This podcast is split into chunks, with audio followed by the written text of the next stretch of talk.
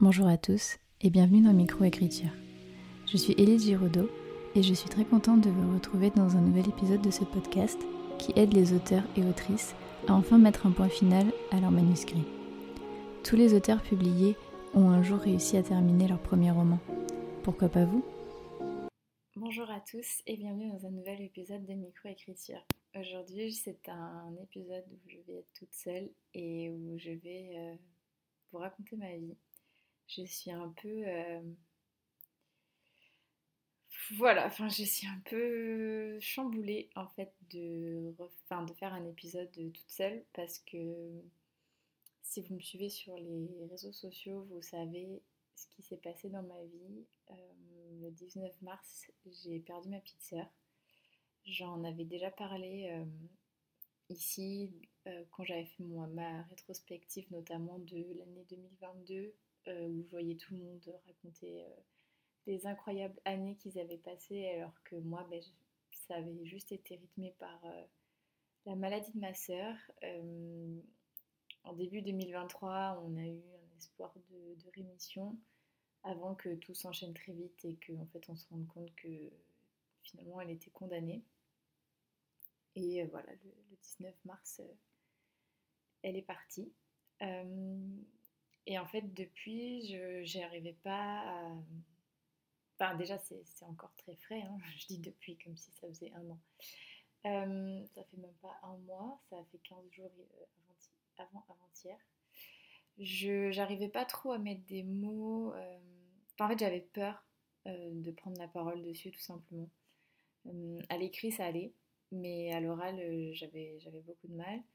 Et en fait, j'ai tout fait pour euh, pas qu'il y ait de trous dans le podcast parce que je l'ai toujours dit, je le dirai toujours, mes réseaux sociaux, mon roman, tout ce qui tourne par rapport à l'écriture, c'est ça qui me porte. Euh, je me suis lancée quand ma sœur était malade, ça a été mon échappatoire et ça continuera à l'être dans mon deuil aussi.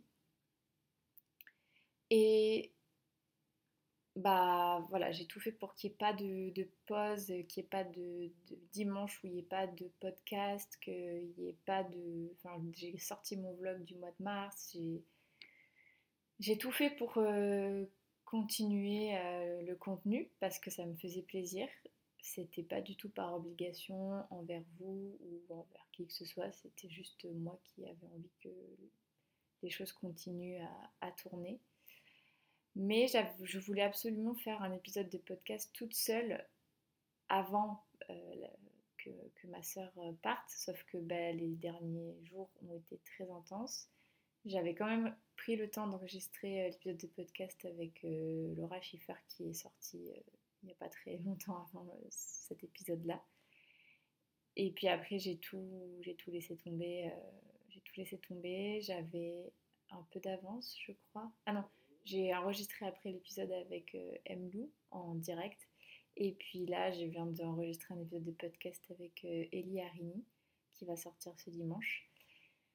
Et voilà, je, reprends petit à petit, mais ce que je veux dire, c'est que j'ai pas enregistré plein de podcasts avec plein d'invités et j'arrivais pas en fait à me décider à faire euh, ce podcast-là toute seule pour vous parler de la suite de ma réécriture et de mon nouveau projet parce que j'avais peur en fait de parler tout simplement. C'est un peu bizarre, mais j'avais peur de parler toute seule. Bon, là ce matin, je me sens de le faire, donc euh, je vais essayer de faire un épisode pas trop long.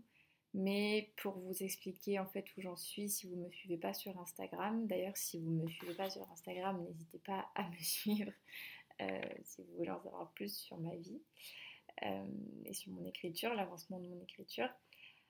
En fait, à la base, je voulais faire un épisode de podcast sur la réécriture de Idélia tome 1 euh, pour ben, voilà, faire un, un, update tout simplement et vous expliquer qu'en fait, je bougeais des choses de chapitre en chapitre que me, je me rendais compte qu'en fait, euh, c'est normal, mais que pour faire ça, il fallait vraiment bien, bien, bien, bien connaître son œuvre, sachant que voilà, j'ai rajouté pas mal de choses dans les premiers chapitres. Je crois que j'ai rajouté six chapitres. Euh, vous expliquer aussi que le ton du livre a changé, qu'il est beaucoup plus dark euh, avec cette quatrième réécriture, qu'on comprend mieux, à mon sens, les enjeux avec la peur d'Evie suite au deuil qu'elle a, vécues et la peur qu'elle a constante de, se faire découvrir par les dentélions, etc. Et que c'était super, super dur de voir ce qui n'allait pas. Sachant qu'à propos d'Idélia, j'ai reçu aussi un retour d'une personne qui s'y connaît bien, qui m'a expliqué que ça se voyait que j'avais énormément retravaillé mon roman et que j'avais bien étayé les détails des, personnages, leur description et leur motivation pour pas que ça arrive en bloc, mais que du coup, ben, ça, manquait un petit peu au début. Donc euh, ça, je vais lui demander de me donner un exemple concret pour que je puisse peut-être faire une cinquième réécriture euh, pour euh, voilà, essayer d'améliorer ça.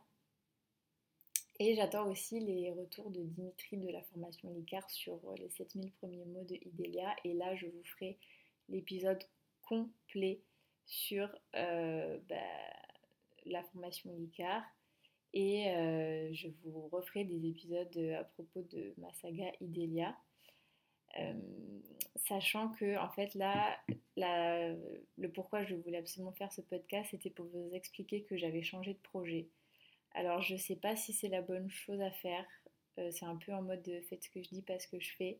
Parce que par exemple quand je vois Margot de Seine qui a travaillé pendant 6 ans sur euh, le même euh, projet et qui a finalement réussi à le sortir, je pense que c'est elle qui détient la clé de la vérité. Qu'il faut se focus sur un projet, une œuvre et ne pas en enfin, ne pas y déroger. Et que c'est ça le, but, enfin le secret, en fait, c'est de ne pas s'éparpiller. À mon sens, hein, il y a peut-être des contre-exemples flagrants, et, voilà. Mais, euh, donc, je vous avais déjà parlé de mon projet LVET, qui était un projet que je voulais écrire sur le combat de ma sœur pour donner une note d'espoir, qui euh, va du coup avoir un ton complètement différent, euh, et que je voulais proposer dans le cadre d'un concours euh, à la fin d'année 2023. Finalement, c'est plus du tout ce que je vais faire. Je vais écrire ce roman. Je suis en train d'écrire ce roman. Je suis bientôt à 30 000 mots sur ce roman. Et je vais le proposer en maison d'édition le plus vite possible. Euh, enfin, le plus vite possible, on, s'entend. je vais bien le travailler parce que euh, je veux, je voudrais, on dit pas je veux, je voudrais une grosse maison d'édition pour porter le, la voix de ma soeur le plus loin possible. En fait, ce projet, il s'est imposé à moi après le décès de ma petite soeur. Je me suis dit, je ne peux pas continuer sur Idélia, c'est impossible, il faut que j'écrive ce livre. Euh, ça fait partie de ma thérapie, ça fait partie de mon deuil. Euh, il faut que j'écrive ce livre, absolument, il faut que je le sorte et que voilà, il faut que je la couche là, il faut que je le vomisse et après que je le retravaille bien sûr, mais, mais voilà, il faut qu'il s'écrive. Et en fait, euh, du coup, LVET, c'est quoi? Ça va être euh, un roman qui va raconter son combat face à la maladie et ainsi que nous, ses proches, ses, aidants. L'avantage, c'est que ma sœur avait déjà commencé à écrire un livre témoignage euh, sur sa maladie, ce qui fait que je mixe nos deux voix. Donc j'ai des passages qui ont été entièrement écrits par ma petite sœur et ça, c'est précieux, c'est très très précieux. Et, et en fait, à la base, euh, LVET, voilà, je voulais que ce soit, il y ait une pointe de fantastique pour montrer qu'on peut choisir sa famille, etc. Finalement, ça va être simplement, enfin simplement, enfin ça va être un roman contemporain, voilà. Euh, mais qui va quand même rester un roman, c'est-à-dire que tout ce qu'aura vécu ma sœur sera réel. Par contre, euh, le point de vue de Ellie, donc qui est le personnage qui me représente, mais qui n'est pas moi, Ellie va vivre des choses qui ne sont pas vraies ça va être de la fiction. Euh, typiquement, euh, euh, son petit ami, ce n'est pas mon petit ami, pas du tout. ou ses amis, ce ne sont pas mes amis. Ce n'est pas. Voilà. C'est pour en fait simplement dénoncer des situations que on aura vécues, ma soeur et moi, et mes parents, etc. mais de manière fictionnelle. Je ne vais pas parler de vraies personnes dans mon livre qui pourraient se, reconnaître, même si, bon, voilà, je pense qu'il y en a qui vont quand même se reconnaître mais je ne peux pas faire ça. Donc euh, il y aura des choses que Ellie va vivre que je n'ai pas vécues, mais qui, que j'ai vécues autrement et que, dont je vais me servir pour, euh, pour dénoncer ou en parler, tout simplement mettre un accent dessus, etc. Mais voilà, ça reste un roman, c'est fictionnel, sauf tout ce qu'a vécu ma sœur, bien sûr, ça c'est la vérité. Mais le reste, je, tiens à le dire parce que voilà, c'est un roman. Ce n'est pas euh, la vérité vraie, véridique euh, de tout. Tout, tout, tout, tout n'est pas vrai. Euh, donc pour le moment, je l'appelle toujours LVET, mais je vais bientôt faire le title reveal ainsi que la couverture provisoire que j'ai demandé à Anaïs de No Note Art, mon petit cœur en sucre, de me dessiner. Euh, qui est magnifique. Le, juste le croquis est incroyable, donc j'imagine même pas avec les couleurs. Euh, j'aimerais avoir fini d'écrire le premier G fin avril. Euh, je vous avoue que plus le temps passe, plus je suis fatiguée parce que j'essaie d'écrire entre 4000 et 5000 mots par jour sur ce sujet qui me remue énormément. C'est très très dur, franchement je suis épuisée. je suis épuisée de ma vie déjà en général de toute façon, je suis épuisée du deuil que je dois faire. Et en plus, je me rajoute cette pression. Alors, je sais, c'est pas bien, mais faites ce que je dis pas ce que je fais, comme d'habitude. Euh, j'ai besoin de l'écrire, donc euh, je vais pas m'arrêter euh, et ruminer toute la journée. Mais j'avoue, je suis fatiguée. ça, me, ça, me, remue énormément. Mais ça va me permettre en fait de mettre un point final, non pas à mon deuil, mais un peu à ces deux années de souffrance quand même, euh, quelque part. Euh, même si les souffrances les plus importantes, c'est ma soeur qui les a vécues. J'ai besoin, en fait, d'un côté de mettre un point final à ces deux années-là, d'un autre côté, ce livre pour moi, c'est justement montrer que le point final n'est pas la mort, mais que ma soeur va continuer à vivre en fait. Euh, en tant qu'héroïne de ce livre et que du coup bah, elle sera un petit peu immortelle puisque les, livres traversent les siècles. Donc je pense que c'est aussi un moyen de la faire vivre que d'écrire ce livre. Donc euh, j'ai voilà, j'ai vraiment besoin de l'écrire. Et j'aimerais vraiment, vraiment, vraiment euh, trouver une maison d'édition, une grosse maison d'édition pour le coup, qui permettra de porter sa voix et son combat le plus loin possible.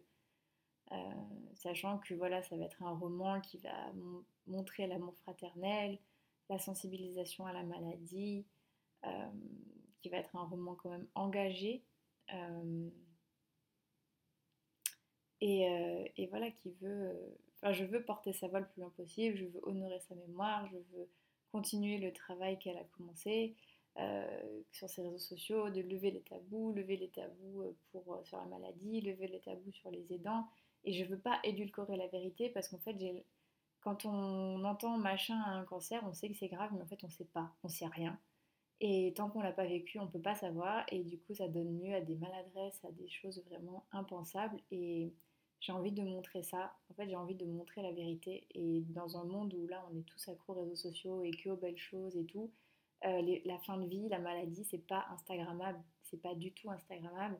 Euh, peu importe la maladie d'ailleurs, je sais qu'il y a des gens qui font des esthétiques euh, sur la dépression. Euh, je suis désolée, la dépression, je, ne suis pas en dépression, je n'ai pas été diagnostiquée en, dépression.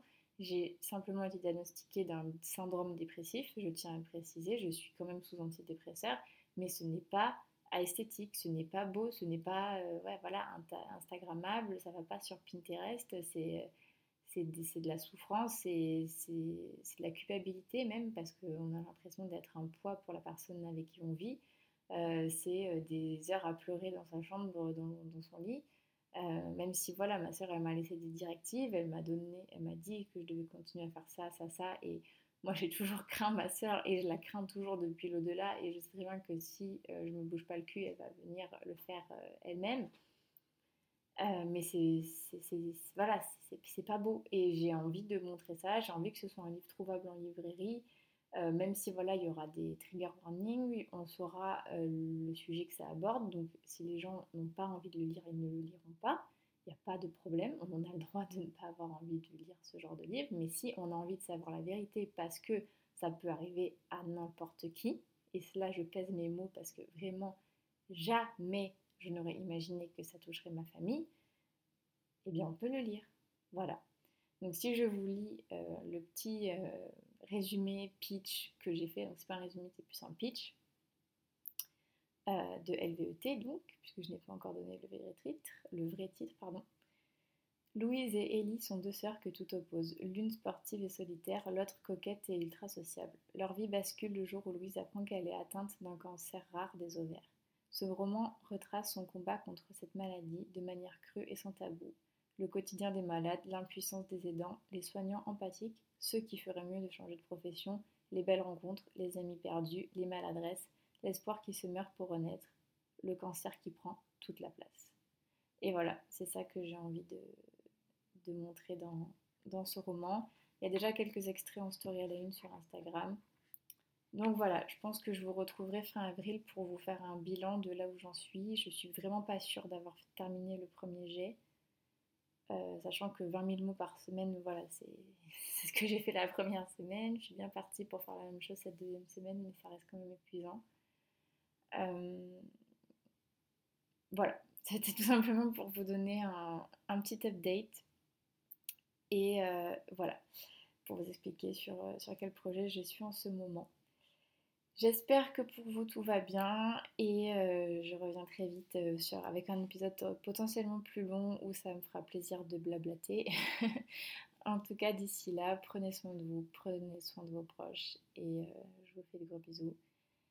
Je vous souhaite une très bonne journée ou une très bonne soirée, suivant quand est-ce que vous écoutez ce podcast. Merci beaucoup à tous pour votre écoute. N'hésitez pas à noter le podcast sur la plateforme sur laquelle vous l'écoutez et à y laisser un commentaire si vous le pouvez. Cela m'aide énormément au référencement et à faire connaître le podcast. Si vous voulez venir témoigner d'une expérience qui vous est arrivée en tant qu'auteur ou autrice, ou bien nous faire part d'une difficulté que vous avez réussi à surmonter pour l'écriture de votre premier jet, n'hésitez pas à m'écrire sur Instagram ou bien à l'adresse mail elise.giraudot.contact.gmail.com. À bientôt